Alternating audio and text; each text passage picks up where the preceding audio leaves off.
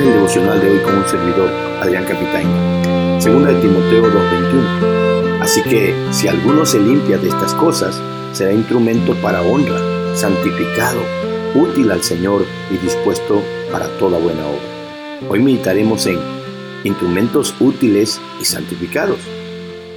Ayer vimos que en el verso 24 se presentan las cualidades que hacen acto a un cristiano para enseñar. Pero los versos 21 a 23 mencionan algunos verbos que implican acciones y que son de vital importancia para el servicio. Hoy meditaremos en uno de ellos. El verso 21 hace mención del primer verbo, cuando dice, si alguno se limpia de estas cosas. El apóstol se refiere a una serie de doctrinas, filosofías, creencias, actitudes y acciones de las que se tenían que limpiar, porque no aprovechan para nada, sino que pierden a las personas. Capítulo 2, verso 14. Son profanas y vanas y conducen a la impiedad. 2.16. Carcomen como gangrena. 2.17. Desvían de la verdad y trastornan la fe. 2.18. Y Pablo le dice a Timoteo que quien se limpia de esas cosas entonces sería esto. Primero, honroso. Será instrumento para honra, dice el verso en su parte en medio. El deseo de Pablo es que Timoteo como pastor les recordara esto, exhortándoles delante del Señor. Versículo 14 del capítulo 2. Porque la idea era que todos los creyentes de Éfeso, donde Timoteo pastoreaba, fueran instrumentos para honra, como los utensilios de oro y plata que había en las casas, las cuales se usaban para usos honrosos. Un instrumento para honra es uno que brilla, que luce, que quien lo usa se siente orgulloso de usarlo. Así lo explicó el apóstol Pablo en los versículos anteriores del que estamos leyendo, que es el versículo 20 exactamente. Segunda cosa, santificado. Santificado, dice el verso. El concepto viene del griego egiasmenón y significa apartado de lo inmundo y de lo sucio, y consagrado y dedicado para un uso especial y sagrado. La idea se toma de los utensilios que iban dentro del lugar santo del tabernáculo y dentro del lugar santísimo, los cuales eran puestos aparte y tratados con el mayor cuidado, respeto y reverencia posible, porque precisamente eran instrumentos santos, apartados, especiales. Por lógica, quien se limpia en la sangre de Cristo y por la santa palabra de Dios, esa persona será un instrumento santo. Tercer cosa, útil. Dice el verso, útil al Señor. Al estar limpio un utensilio o instrumento, este tiene utilidad. No así el utensilio o instrumento que está sucio.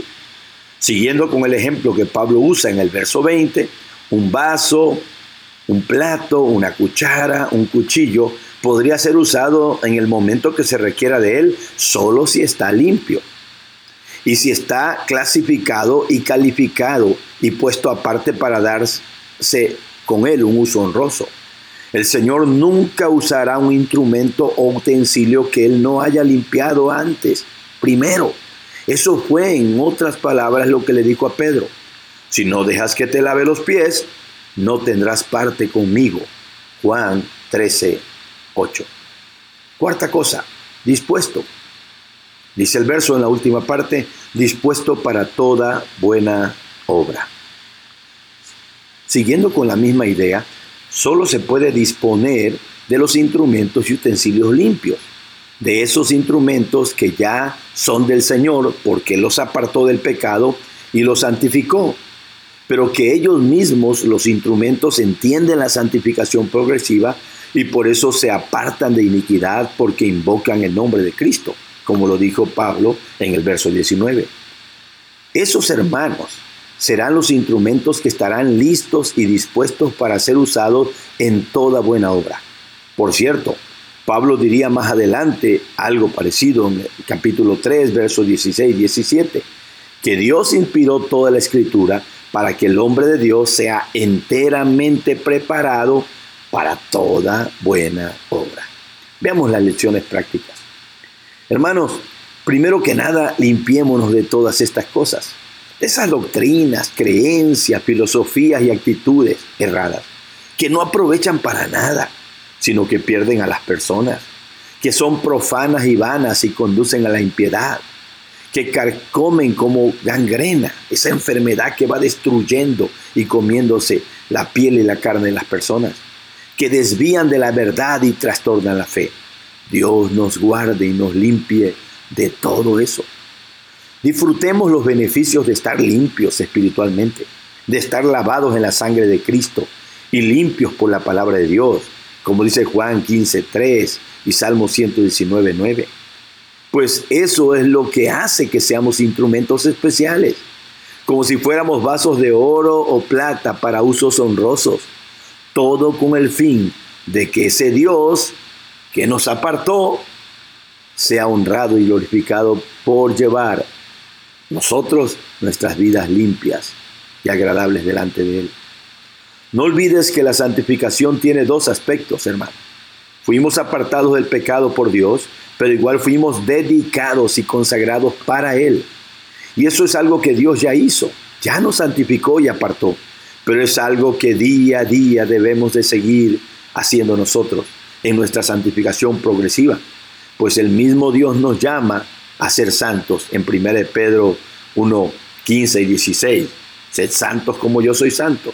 Y en 1 Corintios 1, 2.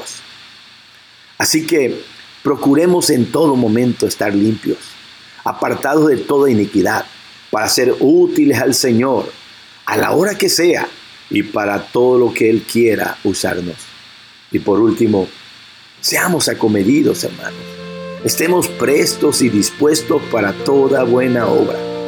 Que no seamos de los que se nos tiene que rogar que hagamos algo, sino de los que aunque no nos lo pidan, siempre se vea en nosotros esa disposición de ser siervos para la honra y la gloria del Señor de los Señores. Dios te bendiga, mi hermano. Dios te guarde y te haga un instrumento para honra.